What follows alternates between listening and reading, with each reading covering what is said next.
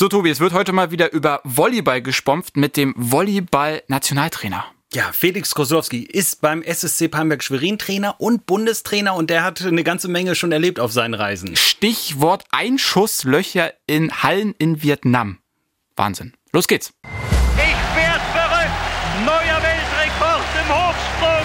Der SSC Palmberg Schwerin ist Volleyballmeister. Schluss aus und das ist der Aufstieg. Die Seawolves haben es geschafft. Sport, der Sportpodcast von NDR1 Radio MV. Ganz neues Tempo hier mit dem verkürzten Opener. Hallo und herzlich willkommen zu einer neuen Ausgabe von Spompf mit Robert Witt und Tobias Blank, moin. Und wir haben heute jemand ganz Besonderes zu Gast, Tobi. Ja, er ist äh, nicht nur Vereinstrainer des erfolgreichsten Clubs aus Mecklenburg-Vorpommern, er ist nebenbei halt auch noch Bundestrainer und weil das alles noch nicht reicht, hat er auch noch eine Frau und vier Kinder, damit der Tag auch richtig ausgefüllt ist. Herzlich willkommen.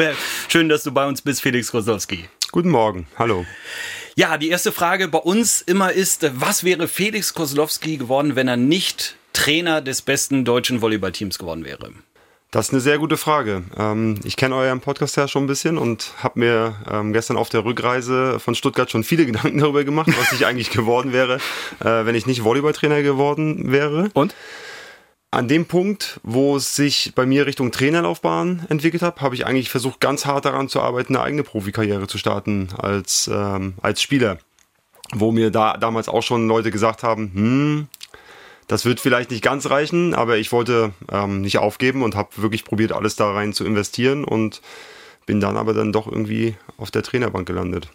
Ja, wir sprechen gleich auch noch ein bisschen über das, was du als Spieler so erlebt hast. Schauen aber jetzt mal ganz aktuell drauf. Die Hauptrunde im Volleyball in der Bundesliga ist gerade beendet. Äh, jetzt beginnen die Playoffs. Ähm, das ist bei einigen die Zeit dafür, so ein Ritual in Gang zu bringen. Einige lassen sich richtig Bärte wachsen, äh, haben da Bock drauf. Irgendwie, da verändert sich so einiges mit den Menschen. Wie ist es bei dir? Playoff-Zeit, eine ganz besondere Zeit? Ja, auf jeden Fall. Playoff ist mir eine ganz besondere Zeit. Ich bin jetzt nicht der Typ, äh, der sich einen großen Bart wachsen lässt. Äh, sieht bei mir einfach nicht gut aus. Aber wir haben. Du hast wenigstens einen. Stimmt.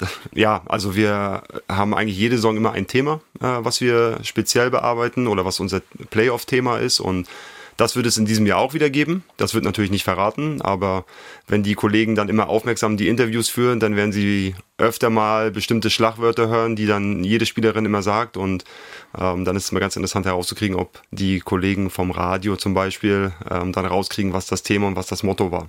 Okay. Hausaufgabe für dich, Tobi. Hast schon ja, rausgehört, ne? Ja, so Beast-Modus oder ja, genau, irgendwas Neues. Beast-Modus, das ist ja dann äh, Deutsch-Englisch dann, ja? Geil. Wir sind gespannt, jetzt wollen wir dich aber erstmal ein bisschen näher kennenlernen. Spompf, der Sportpodcast von NDR1 Radio MV. Entweder oder. Ja, da du so viele Folgen schon gehört hast, müssen wir dir die Regeln ja gar nicht mehr erklären. Entweder oder, du musst dich entscheiden. Erste Frage, Schwerin oder Italien? Schwerin, ganz klar. Schwerin ist meine Heimat. Ich bin hier groß geworden, hier aufgewachsen. Unsere Familien leben hier. Ähm, es ist einfach schön hier. Wobei Italien war natürlich auch sehr, sehr schön, muss ich sagen. Aber jetzt ist es Schwerin und wir fühlen uns sehr, sehr wohl hier. Fliegen oder Busfahren? Tobi, da kennst du mich, glaube ich, ganz gut. Ähm, ganz klar fliegen. Hm. Vereinstrainer oder Bundestrainer? Beides. Nee. Habe ich gelernt von Denis Hanke, kann man sagen. Nein. Beides, doch. Ja, findet doch. nicht statt. Im Sommer, im, so Im Sommer Bundestrainer, im Winter Vereinstrainer. Ja, müssen wir durchgehen lassen, verdammt. Schnelleres Auto, äh, damit unterwegs zu sein oder doch einen schönen Oldtimer? Äh, also es war eigentlich bis jetzt immer eher das schnellere Auto, aber ich werde langsam ein bisschen älter. Dementsprechend lege ich nicht mehr ganz so viel Wert auf Geschwindigkeit. Also wird es wahrscheinlich dann irgendwann vielleicht mal ein Oldtimer werden. Gut, also Herr Koslowski ist 36 Jahre, nur damit wir das einmal. Telefonieren oder SMS bzw. WhatsApp? Ich nutze aktuell sehr viel Sprachnachrichten bei WhatsApp. Oh nein. Ähm, ja, ich weiß, es ist anstrengend, aber ich probiere ja. mich wirklich kurz zu halten. Also meistens nicht länger als 40, 45 Sekunden, wenn ich es irgendwie hinbekomme. Hört das bitte. Alle WhatsApp-Kontakte bei mir im, im, Telefonbuch bitte anhören. Es geht auch kurz. Ich dachte, du magst diese acht Minuten. Nein. Nein. Geh mir weg damit. Wir haben allerdings äh, mit einem alten Weggefährten gesprochen, Tore Alexandersen, ehemals dein Cheftrainer beim SSC, jetzt äh, vor einigen Stunden halt noch Gegner gewesen, weil er jetzt mittlerweile Trainer in Stuttgart ist. Und der hat äh, durchaus eine Schwäche ausgemacht bei dir, dass das mit dem Telefonieren und dir nicht immer so gut klappt. Es geht nicht am, äh, am Handy an, wenn du ihm äh, an, äh, anrufst. Das ist das Problem. Es ist äh, schwierig, ihn zu erreichen. Das ist äh, seine äh, schlimmste Charakter. Wobei wir müssen das einmal kurz erklären. Wenige Stunden äh, nach dem Stuttgart-Spiel, Zeitpunkt der Aufnahme Sonntag nach dem Stuttgart-Spiel. Aber jetzt nochmal zur Frage, man kriegt dich nicht erreicht? Ja, ist schon schwieriger manchmal. Also ich habe zum Beispiel so das Ritual, wenn ich nach Hause komme, dann packe ich meistens mein Handy weg. Also hm. ich versuche jegliche Telefonate ähm, im Büro abzuhandeln. Ich nutze das Auto ganz viel dafür, Fahrten zum Training, versuche ich immer ganz viele Telefonate abzuhandeln. Und dann, wenn es nach Hause geht, dann wirklich, dann packe ich es auch manchmal weg und dann ist Zeit für die Familie, Zeit für die Kinder und dann versuche ich wirklich nur auf auf wirklich notgedrungene Sachen zu antworten. Ich glaube, dann können die Menschen ab und zu auch mal einen Tag warten, äh, bis sie eine Antwort bekommen. Kommen wir zur nächsten Frage. Ja, Olympiamedaille oder Champions League-Titel? Beides. Nein. Nein, ähm, ich denke, der, der Traum eines, eines jeden Athleten, eines jeden Trainer, eines jeden Offiziellen ist, eine olympische Medaille zu gewinnen. Das ist das Größte, was es im Sport gibt. Und Olympia ist die Bühne für, ich sag mal, alle mehr oder weniger Randsportarten, um einmal wirklich in den absoluten Mittelpunkt zu treten. Und ich glaube, dafür arbeiten wir alle tagtäglich. Davon träumt jeder Athlet und davon träumt auch jeder Trainer. Und Champions League-Titel ist was ganz Tolles. Habe ich schon mal als Co-Trainer gewonnen äh, mit Bergamo. Ähm, fühlt sich sehr, sehr gut an, muss ich sagen. Aber olympische Medaille ist, glaube ich, nochmal was ganz Besonderes, Einmaliges, ähm, was, glaube ich, ganz, ganz wenigen auf der Welt überhaupt vergönnt ist, das zu erleben, das zu, zu erreichen. Heißsporn oder äh, ruhige Analytiker? Ruhige Analytiker. Nein. Können wir so bestätigen, glaube ich. Ne? Äh, Nein, ich glaube, ich habe schon sehr, sehr viele Emotionen drin. Ich denke, wenn ich nicht gerade aktiv in einem Spiel bin, sondern da bin ich schon sehr, sehr analytisch. Ähm, da sind die Leute, glaube ich, immer überrascht, wenn sie das denn so mitbekommen, dass da auch ganz viel Planung und so dahinter steckt, dass das nicht nur irgendwelche Bauchgefühle sind, die da so passieren. Aber im Spiel bin ich natürlich noch sehr nah dran an meiner Mannschaft, auch emotional sehr nah dran an meiner Mannschaft. Ja, und da haben wir die ehemalige Spielerin von dir, Denise Hanke, mal gefragt, äh, wie oh. sie das Ganze so sieht. Man probiert da, glaube ich, auch einfach ein bisschen vielleicht sogar einzuwirken. Also je mehr Erfahrung man hat und äh, je besser man so mit ihm sprechen konnte, desto besser ging das auch selber mal zu sagen, Felix, komm, jetzt ruhig und nicht ganz so ausrasten, aber es ist natürlich im Spiel alles hochemotional und ich kann es total verstehen. Ich bin da auch ein Fan von. Ich finde das ähm, super, das pusht unglaublich und er soll sich das bloß beibehalten. Alles andere wäre langweilig. Typische Spielsituation: Felix on fire und dann sagen, Felix ruhig, nicht so ausrasten. Was passiert dann mit dir? Also ich habe so grundsätzlich so ein Verhältnis zu meinen Spielerinnen, dass sie alle wissen, dass ich, ich bin emotional und das ist, ist ja auch eine Art, ich will sie auch pushen und an, ans Limit bringen in dem Moment. Ich weiß aber auch, dass da auch mal Antworten kommen. Und ähm, das wissen die Spielerinnen auch und ich bin da auch absolut nicht nachtragend. Also wenn ich jemanden mal provoziere, um ihn wirklich ähm, nochmal die letzten 15 Prozent rauszukitzeln, dann ist mir auch bewusst, dass ich auch mal eine Antwort kriege von den Spielerinnen ähm, darauf. Und dann bin ich auch zufrieden, weil dann können sie ihren Frust manchmal auch einfach rauslassen. Und ähm, bis jetzt war die Erfahrung, dass es danach immer, äh, dass wir immer noch mal ein Stückchen besser geworden sind. Und äh, mit Denise, natürlich, mit Denise war eine ganz spezielle Beziehung nachher. Also Denise, ähm, Denise, äh, wenn Denise konnte auch schon mal in einem Spiel auf mich einwirken und sagen so, jetzt halt mal die Füße still, jetzt brauchen wir ein bisschen mehr Ruhe und dann habe ich auch gehört, wenn sie das zu mir gesagt hat. Ähm, wenn man das Glück hat, dass man eine Spielerin wie zum Beispiel Denise Hanke ähm, in seiner Mannschaft hat, die so viel Erfahrung mitbringt, viel mehr Spielerfahrung, als ich sie jemals erlebt habe, ähm, dann kann man da, glaube ich, auch einen ganz großen Mehrwert draus gewinnen und ähm, da sollte man, glaube ich, einfach auch ab und zu mal zuhören. Und das habe ich dann probiert und ich glaube, das hat dann auch zusammen ganz gut funktioniert. Letzte Frage, entweder oder Schlagermusik oder so ein Techno-Elektro-Bums? Nichts von beiden, aber wenn ich mich entscheiden muss, eher Schlagermusik. Ich bin alt. das, ja gut, aber es hat jetzt nichts mit dem Alter zu tun. Ne? Also so ein bisschen Schlagerbums ist auch nicht schlecht. Also ich habe auf jeden Fall immer viel Spaß gehabt in der Disco auf dem dritten Floor, so hieß das glaube ich immer, äh, wo die Schlagermusik gespielt worden ist, wo alle immer laut mitgesungen haben. Ja, da Damals, haben wir, als man noch feiern gehen konnte. Genau. Ja. ja. früher, als ich noch feiern gegangen bin, das ist ja auch schon 20 Jahre her. Nee. Ja, okay.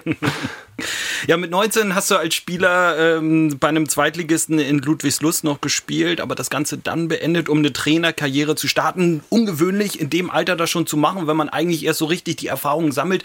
Warum, warum so schnell schon äh, die Trainerlaufbahn? Ja, da hängt eine, eine familiäre Geschichte hinten dran. Es war damals so, dass ich äh, vor der Entscheidung stande, dass ich ähm, Ludwigslust verlasse und ich hatte ein gutes Angebot aus Bottrop damals. Die waren ein sehr ambitionierter Zweitligist, die wollten aufsteigen, ähm, erste Bundesliga. Und da habe ich meine Chance so gesehen, da könnte ich so halb Profi werden und war eigentlich auch äh, guter Dinge dahin zu gehen. Ich war da im Probetraining, die haben mich genommen, wir waren am Vertrag machen und ja, dann ist meine Mutter an Krebs erkrankt. Ich bin Einzelkind gewesen, äh, meine Mutter war alleinerziehend mit mir und ja, dementsprechend ähm, habe ich mich dann entschieden, in Schwerin zu bleiben und quasi bei ihr zu bleiben. Ja, und in dem Zuge kamen äh, Tore und der Schweriner SC damals auf mich zu und haben gesagt, du, pass mal auf, wir haben das so mitbekommen mit der Situation, könnten uns vorstellen, dass du uns als äh, Co-Trainer ein bisschen aushilfst. Du scheinst nicht so ganz auf den Kopf gefallen zu sein. Du bist auch am Ball äh, ganz begabt, ähm, kannst uns da auch einen Mehrwert liefern im Training. Hast du nicht Lust darauf, das zu machen? Und da habe ich gedacht, so ja, okay, wenn ich jetzt hier bin, hört sich interessant an. Vielleicht wäre das ja auch mal später was für mich und dann, ja, dann bin ich da quasi so reingeschlittert. Mhm. Ah, du hast schon unglaublich viel gesehen. Du hast ähm, Italien erlebt, ähm, Suhl. Warum ist Schwerin so ein ja, super Standort, um am Ende hier Trainer zu sein? Also es war dann, so, ich habe ja ein paar Jahre Co-Trainer hier gemacht und dann war für mich aber auch so der Moment, wo ich gesagt habe, ich möchte jetzt noch mal ein bisschen was anderes sehen, ein bisschen Erfahrung auch sammeln und dann war ich eigentlich auf dem Sprung nach Friedrichshafen äh, zu Stea Mokulesco als Co-Trainer zu wechseln. Ähm, und da war es auch so kurz vor Vertragsunterschrift kam ein Angebot aus Italien. Ja, dann für einen ausländischen Trainer ein Angebot in Italien zu bekommen, das, das gibt es eigentlich nicht. Dann habe ich gesagt, okay, ich mache das, habe die Chance genutzt, habe dann meine zwei Jahre da verlebt, hat richtig viel Spaß gemacht, habe nach den zwei Jahren dann aber auch gelebt, okay, jetzt hast du noch zwei, drei andere Trainer kennengelernt. Ich habe auch einen Trainerwechsel übrigens mitgemacht dann in Chiari. Champions League immer eher darauf äh, gewonnen. Also auch alles erlebt von gegen Abstiegsspielen bis nach ganz oben, um die Meisterschaft zu spielen. Also alles da gesehen, was da so passiert. Da passiert viel auch in den Clubs, also viel mehr als hier in Deutschland. Und ja, dann kam irgendwo so der Moment, wo man gesagt hat, so Felix, wie sieht's denn aus? Jetzt bist du schon ein paar Jahre Co-Trainer, jetzt hast du ein paar Jahre Co-Trainer der Nationalmannschaft gemacht. Willst du nicht mal Cheftrainer sein? Und dann stand auf einmal Wolfgang Wehner vor der Tür, der damalige Manager aus Suhl und ja, hat mich quasi fast schon dazu gezwungen, jetzt Trainer in Suhl zu werden. Und, ähm, ja, da war ich auf einmal Trainer in Suhl und habe mir gedacht, so okay, das ist eine interessante Aufgabe, eine Mannschaft, die immer so um Platz 5, 6 gespielt hatte und da habe ich ein, zwei Jahre, glaube ich, ganz ordentlich in, in Suhl, ganz ordentliche Arbeit in Suhl geleistet. Und dann kam der, wie sagt man, der Gottvater wieder zu, äh, zu, ans Telefon, hat angerufen und hat gesagt, so Felix, war jetzt schön, dass du ein paar Jahre unterwegs warst, wie sieht's aus? Ähm, wann kommst du zurück nach Schwerin? Und ja, dann habe ich mich natürlich extrem und sehr darüber gefreut. Ähm, Schwerin ist eine absolute Top-Adresse in Europa. Ähm, Champions League-Teilnahme, Europapokal. Man spielt jedes Jahr um ein, zwei, drei Titel. Und das in meiner Heimatstadt, das gibt's glaube ich, auch gar nicht so in Europa, auch gar nicht. Ich kenne auch keinen Trainer in der Welt, der auf dem Niveau in seiner Heimatstadt, in einem Top-Verein äh, arbeiten darf. Und das ist ein absolutes Privileg für mich. Mhm. Godfather ist jetzt in dem Moment Michael Evers, genau, wo, genau, äh, genau. der ähm, beim SSC die Geschicke leitet. Ganz interessant ist aber auch, wie alte Weggefährten dich so wahrnehmen. Wir haben da mal mit Martin Stallmeier gesprochen, dein Trainer damals aus Ludwigsluster Zweitliga-Zeiten. Und da steht der Felix an der Seite mit seinen deutschen Mädchen oder irgendwelche Spiele von, von Schwerin. Schon eine gewisse Gänsehaut dabei und, und würde ihn ganz gerne wieder mal treffen. Ist schon eine merkwürdige Situation, da dann vorm, vorm Handy oder vorm, vorm Fernsehgerät zu sitzen und zu wissen, mit dem Menschen verbindet einen viel. Wie warst du denn so früher als Spieler? Schon so ein ja, sehr dominanter Typ wie jetzt oder noch eher zurückhaltend? Nee, ich war emotional schon immer ein Heißsporn. Das hat sich besonders, äh, ich habe ja viel Beachvolleyball gespielt und habe dann ja so auch immer so einen zweiten Werdegang im Sommer gehabt mit viel, vielen Beachturnieren und auf der nationalen Serie ein bisschen gespielt und war da ja auch eine Zeit lang in der, in der Juniorenauswahl und da war ich schon immer ein absoluter Heißsporn. Ich war aber auch immer einer, der sich immer Gedanken gemacht hat um das Spiel, um das Ganze, große Ganze, wie das funktioniert, wie die taktischen Sachen funktionieren. Ich hatte dann auch in meiner besten Zeit einen älteren Partner gehabt, der sieben, acht, neun Jahre ähm, älter war, aber ich habe immer die ganze Organisation gemacht, also auch Trainingsorganisationen, wie wir trainieren, wann wir was wie machen und ähm, das war immer schon, das, ich hatte immer schon ein Fable dafür. Also ich habe immer nicht nur gespielt und mit zum Training gekommen, sondern immer wenn ich was gemacht habe mit einem Trainer oder der mit mir gearbeitet hat, dann habe ich auch immer nachgefragt und wollte auch immer alles verstehen, warum, wieso, weshalb und habe da auch schon, glaube ich, sehr analytisch gearbeitet. Was denkst du denn, wie dich deine Spielerinnen jetzt so einschätzen würden? ja, auf jeden Fall sehr emotional. Aber ich glaube auch, sie, sie wissen, glaube ich, auch, dass ich ein großes Herz habe und dass ich ähm, auch versuche, mich immer viel um sie zu kümmern in allen Bereichen. Nicht nur in der Halle beim Training, sondern auch immer ein offenes Ohr habe für, für Dinge, die sie im, in ihrem Privatleben äh, beschäftigen, ähm, Probleme, die da vielleicht entstehen. Ähm, da wissen sie, glaube ich, wirklich, dass sie immer einen Ansprechpartner haben und dass sie auch immer, ähm, selbst wenn wir mal ein Spiel verloren haben oder ich mal sauer bin, dass sie immer zu mir kommen können und trotzdem mit mir sprechen können und reden können. Ja, manchmal haben wir da so ganz andere Meinungen, äh, mit denen wir unsere Gäste ähm, mhm. durchaus äh, mhm. überraschen können. In dem Fall haben wir aber mit Jennifer Janiska jetzt gesprochen, äh, unter Jennifer Gertis, äh, sicherlich die meisten SSC-Fans noch etwas bekannter. Vor ihrer Hochzeit hatte sie den Namen Gertis und die hat Folgendes gesagt. Ich würde sagen, dass er mit den Jahren ähm, geduldiger geworden ist und was, glaube ich, eine Stärke ist, ist, dass er für jeden Spielertyp, also jeder ist ja unterschiedlich, unterschiedliche Charaktere, mittlerweile so einen Weg gefunden hat, wie er mit ja, jedem so umgehen kann. Bei 14 Frauen ist das ja manchmal nicht so einfach. Ja, ist schön zu hören, wenn das so wirklich so ist. Ja, also natürlich, ich versuche mir ganz viel Gedanken darüber zu machen. Ich versuche immer mit Spielerinnen am Anfang der Saison zu sprechen, auch so ein bisschen zu gucken, wie ist der familiäre Hintergrund.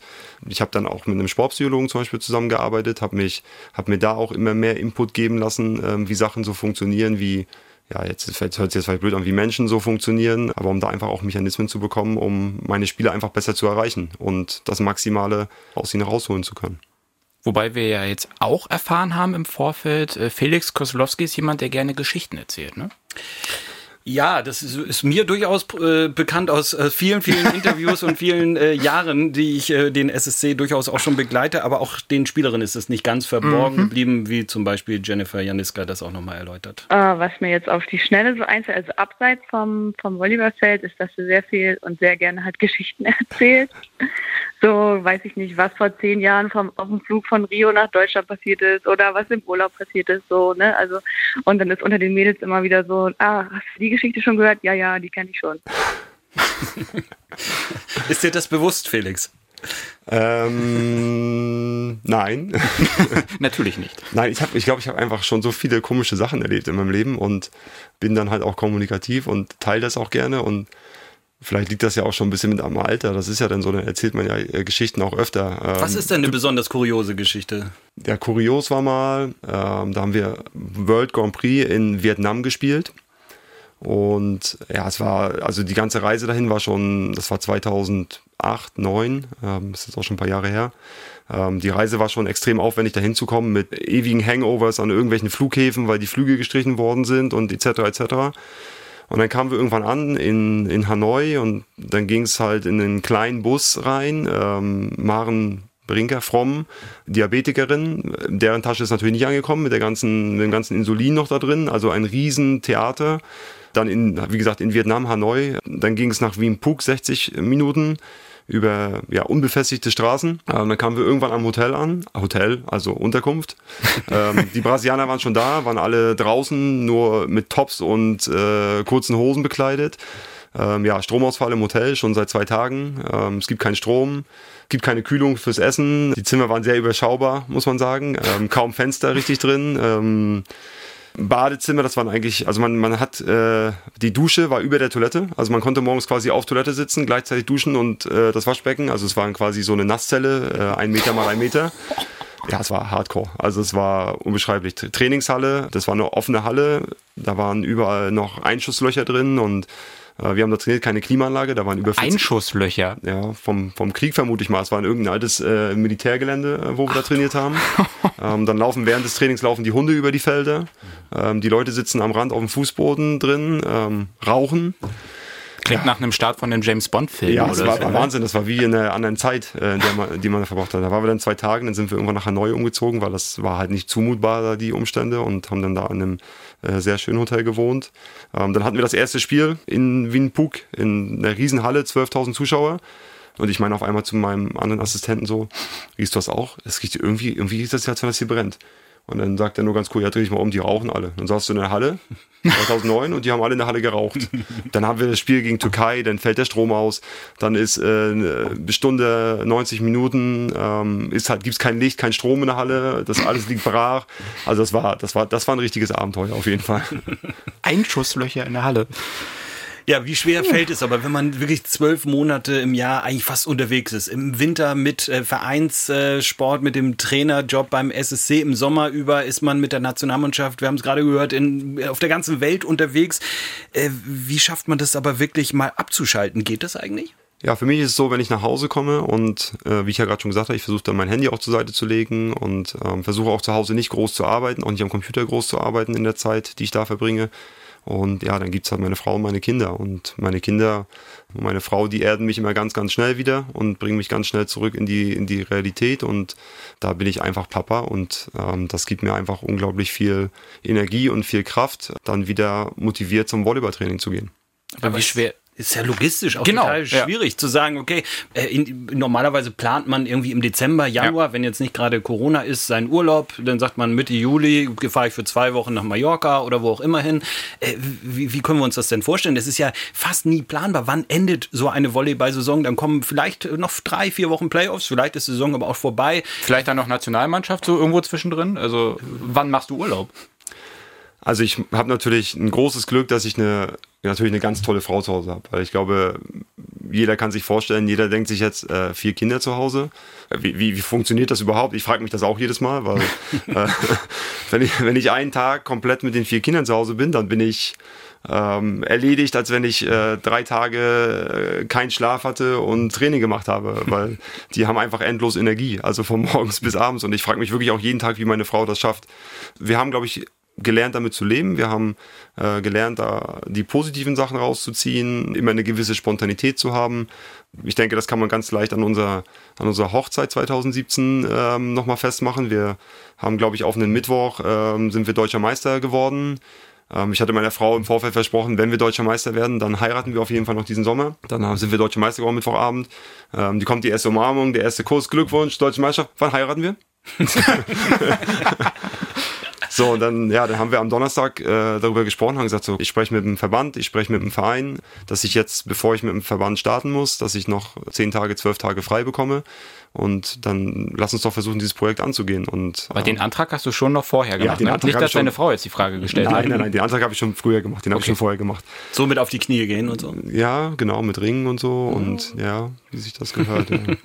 Und auf jeden Fall, ähm, das war ein Donnerstag, Mittwoch Deutsche Meister, Donnerstag haben wir darüber gesprochen. Freitag früh haben wir unsere Flüge gebucht, Samstag früh sind wir geflogen. Ähm, da wussten wir noch nicht, sind wir in die USA geflogen, ähm, nach Florida. Und da wussten wir damals noch nicht, ob, wir, ob das wirklich alles klappt. Wir haben einfach mal alle Dokumente mitgenommen, hatten da noch einen Ansprechpartner, eine deutsche Anwältin, die da lebt und sind dann gelandet Samstagabend und hatten dann von ihr die E-Mail, wir sollen Montag ins Büro kommen. Ja, und dann haben wir vor Ort alles gemacht. Ich hatte gar keine Klamotten, also wir mussten dann losgehen, mir Klamotten kaufen. Meine Frau hatte natürlich Klamotten bereit, ähm, die hatte sie mitgehabt. Wer kennt den nicht? Den, diesen Koffer, den man immer bereit hat. Ne? Schnell Ja, mal heiraten. Schnell mal heiraten, genau. Der steht immer bereit im Ja. Flur. Nee, und dann haben wir wirklich äh, acht Tage, also Donnerstag darauf, acht Tage nach dem Gewinn der Deutschen Meisterschaft, haben wir dann in Key Biscayne geheiratet. War schön, sehr schön. Und Tobi, wie spontan bist du?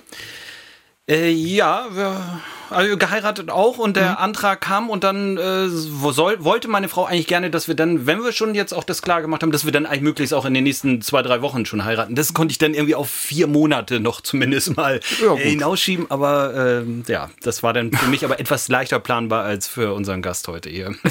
Auf jeden Fall.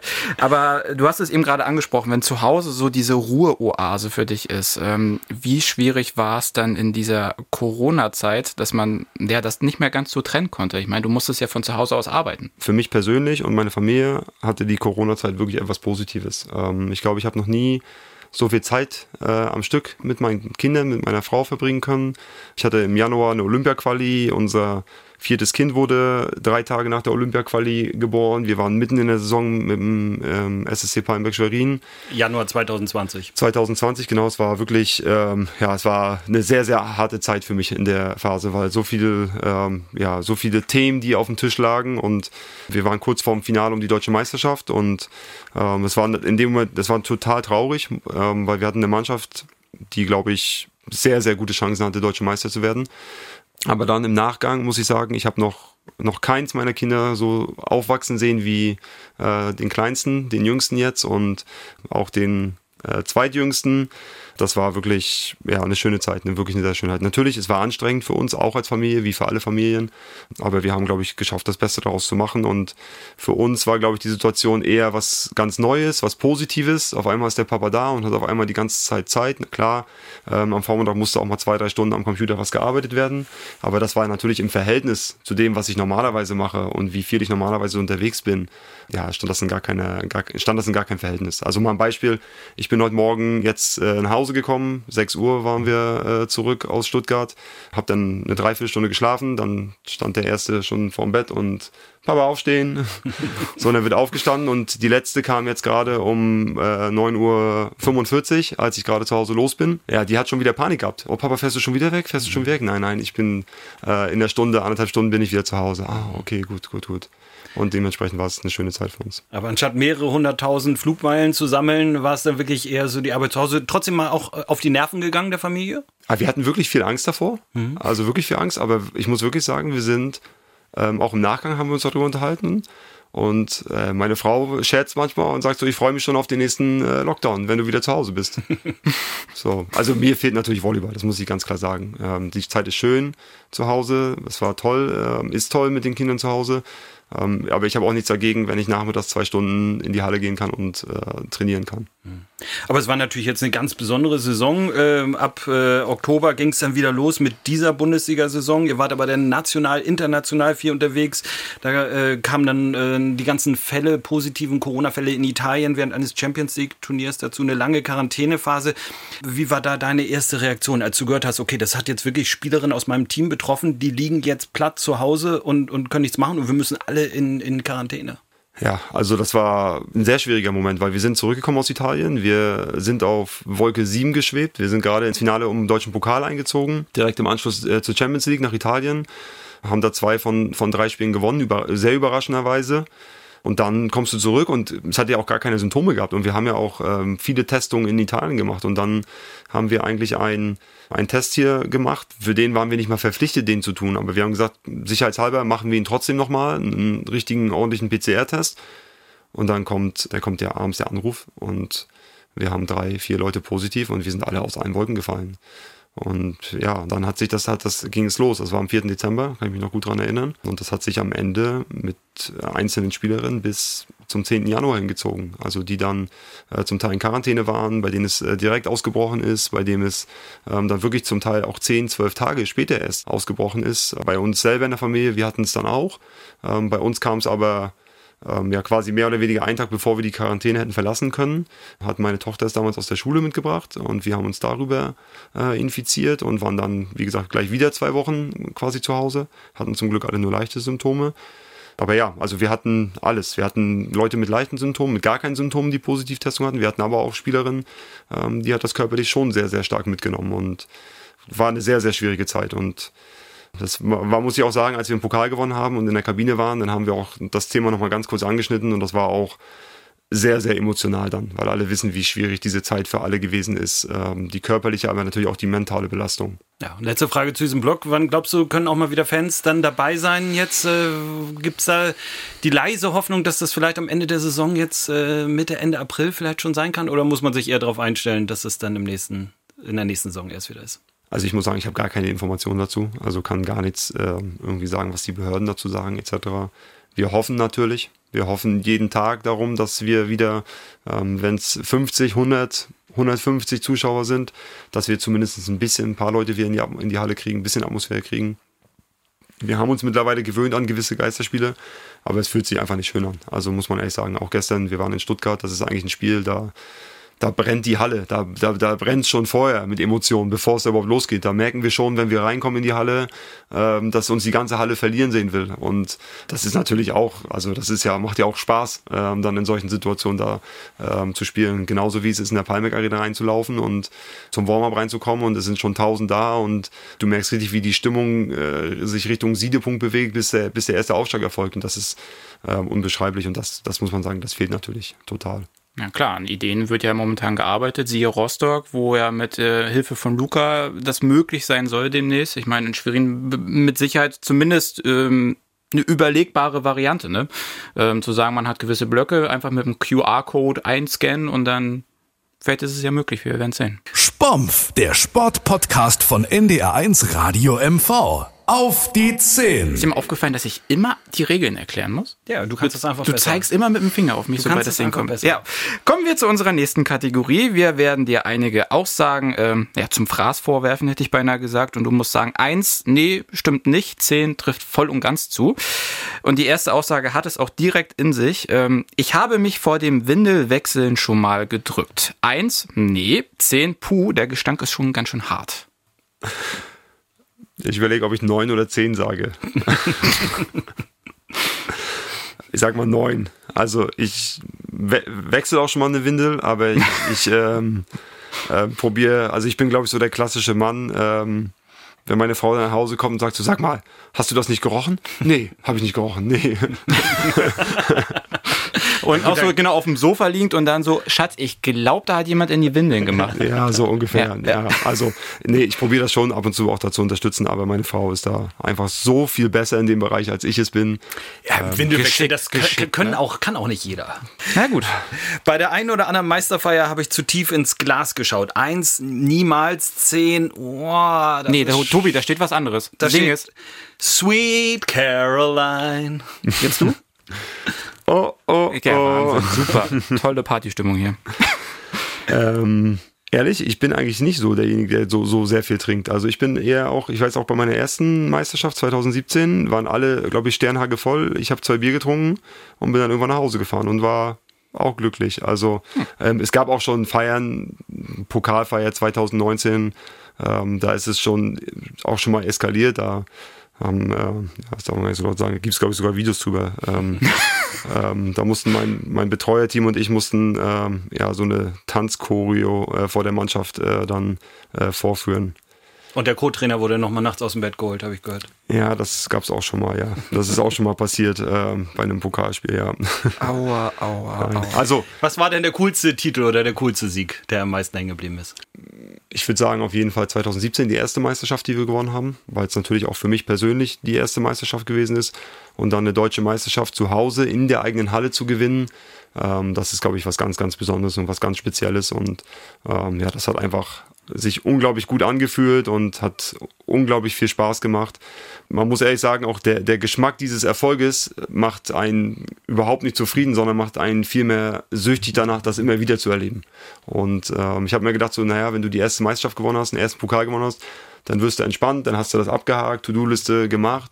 Aber gefühlt wird äh, die Gier danach immer noch größer dann, das immer wieder zu erreichen und dieses Gefühl wieder zu bekommen. Wir haben schon gehört, du bist scheinbar ein guter Tänzer, ähm, aber bist du auch ein guter Sänger? Also die Aussage, ich bin ein guter Sänger. Eins, nein, zehn, total. Also ich aus meiner äh, Perspektive würde mir eine glatte 8 geben. Da ich aber weiß, wir ja schon mal einen Karaoke-Abend in Japan von der Weltmeisterschaft gemacht haben und mich alle verstört angeschaut haben, als ich in das Mikrofon gesungen habe, vermute ich, dass der Rest mich so auf 1 einordnet. Wir haben wir Hanke, deine ehemalige Ja. äh, Spielerin, mal gefragt. Also er singt gerne, obwohl er nicht singen kann. Ja, da hat sie, also da scheint sie anscheinend recht zu haben. Aber wie gesagt, meine Wahrnehmung sagt mir immer, ich kann sehr gut singen. Das ist die wichtigste Wahrnehmung auch, ne? Ja. Uh, okay, ja, Tobi, nächste Frage. Bei einigen Spielerinnen habe ich mich schon gefragt, ob die den Unterschied zwischen Partyleben und Profisport kennen. Eins, nee, die waren alle professionell. Zehn, da gab es schon einige mit einer ganz anderen Auffassung. Sehr diplomatisch, fünf würde ich antworten. Fünf. Ich habe alles schon, ich habe, glaube ich, viele Spielerinnen schon erlebt. Ähm, ich muss sagen, mittlerweile ist es eher so, dass sich die Leute immer, immer mehr professionalisieren, immer professioneller werden. Ähm, unser Sport professionalisiert sich gerade extrem, ähm, besonders in Deutschland. Ähm, aber ich habe auch schon auch andere Zeiten erlebt. Eure Kinder haben keine andere Wahl und werden alle Volleyballer. Eins, nee, ich hoffe schon, dass einer Tänzer wird. Zehn, doch, das kann ich mir schon vorstellen. Ich würde das mit vier beantworten. Also es ist so, wir versuchen sie überhaupt nicht in diese Richtung Volleyball zu schieben, gar nicht. Ähm, was natürlich passiert, sie sehen, dass der Papa jeden Tag in der Halle ist. Das, was den Kindern am meisten Spaß macht, ist, wenn wir an einem Vormittag mal Krafttraining haben, in der Offseason und äh, die Kinder mit in die Halle kommen können und einfach da toben können. Und ähm, automatisch dadurch, dass sich in unserem Leben so viel um Volleyball dreht, ähm, spielt meine Älteste auch schon Volleyball. Aber ich würde sie auch genauso fördern, wenn sie jetzt tanzen wollen würde oder Fußball spielen möchte oder Handball spielen möchte. Ähm, sie sollen sich ausprobieren. Vielleicht machen sie auch gar keinen Sport. Ähm, ist für uns alles in Ordnung. Wenn einer Volleyball spielen möchte, dann werden wir ihn mit Sicherheit fördern. Ähm, bei meiner Tochter aktuell handhaben wir es auch so, dass ähm, sie hat einen sehr, sehr guten Nachwuchstrainer mit Ben Schulmeister, der das in dem Altersbereich viel, viel besser kann, als ich es kann. Und ja, wenn sie auf mich zukommt und mich fragt und sagt, Papa, wollen wir ein bisschen Volleyball üben, übst du ein bisschen mit mir, dann mache ich das. Aber ich bin jetzt nicht und sage äh, Sonntagnachmittag so, ja, wir fahren jetzt in die Halle und wir müssen jetzt äh, Volleyballtraining machen. Letzte Frage in dieser Kategorie. Ich bin kritikfähig. Eins, nein, zehn, na klar. Also ich kann nur von meiner Wahrnehmung sprechen, ist natürlich eine glatte 10. ähm, ich vermute, ich werde mich aber irgendwo bei 5, 6 einordnen. Das ist ja äh, die, so, die, so eine der größten Challenges, die wir, glaube ich, alle im Leben haben. Äh, wie kritikfähig bin ich? Wie schätze ich das selber ein und wie wirkt es wirklich nach außen? Und in meinem Job ist es so, ich habe natürlich Verantwortung für viele Leute und da ist es ja auch manchmal, da ist man ja manchmal auch so ein bisschen in seiner Welt gefangen und ähm, da dann immer wieder aufzumachen und den, den Horizont wieder zu erweitern ist nicht so einfach, braucht man gutes Personal drumherum und äh, braucht man gute Leute, denen man vertraut. Und ich glaube, dann ist das auch möglich, dass man auch kritikfähig ist. Dann haben wir damit diese Rubrik auch abgeschlossen. Und dann bleibt für uns eigentlich nur so noch so die entscheidende Frage. Seit 2013 ist Felix Koslowski schon da, hat schon fast alles gewonnen. Unglaublich lange Zeit. Ja. Wie lange bleibt Felix Koslowski noch Trainer in Schwerin? Ja, ich glaube grundsätzlich erstmal so lange, wie man mich haben möchte. Ne? Das ist ja in unserem Business nicht immer nur von mir abhängig, sondern auch von, von meinem Verein. Und ich glaube, aktuell haben wir, glaube ich, ein, eine ganz gute Situation zusammen und haben, glaube ich, auch eine sehr gute Zeit ähm, alle zusammen. Es funktioniert gut. Aber ich weiß auch, dass in meinem Job, dass das auch mal der Moment kommt, wo Felix Koslowski nicht mehr in Schwerin sein wird. Und ich hoffe trotzdem, dass ich dann immer Schwerin in guter Erinnerung bleibe. Aber die Befürchtung, dann sich von der Familie auch mal für einen längeren Zeitraum zu trennen, so wie es die Spielerinnen machen, das ist, ist eine Befürchtung, oder? Ja, ist natürlich eine Befürchtung. Ähm, ist auch eine Sache, die wir natürlich in der Familie auch besprechen, worüber wir auch reden, worüber wir zum Glück zurzeit keine Entscheidung treffen müssen, weil wir nicht in der Situation sind ähm, aktuell. Aber ja, klar, ist ein Thema natürlich, reden wir drüber, gibt es unterschiedliche Möglichkeiten. Es gibt auch Möglichkeiten zu überlegen, ob die Familie mitkommt, wenn es sich auch ähm, ja, von den ganzen Gegebenheiten möglich machen lässt. Ähm, es gibt aber auch die Möglichkeit, dass der, dass der Papa auch mal irgendwo hin muss und die Familie nicht mitkommt. Zum Abschluss noch wird der SSC deutscher Meister, jetzt wo die Playoffs anfangen. Ähm, Supercup wurde gewonnen, DVV-Pokal wurde gewonnen. Der dritte Titel bleibt einfach nur noch und das wäre doch ein perfekter Abschluss. Das wäre mit Sicherheit ein perfekter Abschluss. Ähm, ich glaube, wir haben uns vorgenommen, jetzt in die Playoffs zu gehen und so ein bisschen diese große Unberechenbare zu sein. Und ich glaube, keiner kann so richtig gerade einschätzen, was kann Schwerin jetzt in diesen Playoffs wirklich machen. Und die Karte wollen wir ein bisschen spielen. Wir wissen, dass wir gut spielen können. Wir wissen, dass uns zum Teil die, die Konstanz über die Saison fehlt, aber das geht nicht nur uns so, das ging auch anderen Mannschaften ähm, jetzt über den Saisonverlauf so. Und ja, ich glaube trotzdem weiß jeder, wenn es nachher um den Titel wieder geht, dann wird der Weg wahrscheinlich auch irgendwann irgendwie ähm, über Schwerin führen. Ja, vielen Dank, Felix Koslowski. Das war Spompf für heute, würde ich sagen, Tobi. Ja. Noch Abschlussworte für uns? Vielen Dank. Dankeschön. Ich werde verrückt. Neuer Weltrekord im Hochsprung. Volleyballmeister. Schluss aus und das ist der Aufstieg. Die Seawolves haben es geschafft. Sport, der Sportpodcast von NDR1 Radio MV.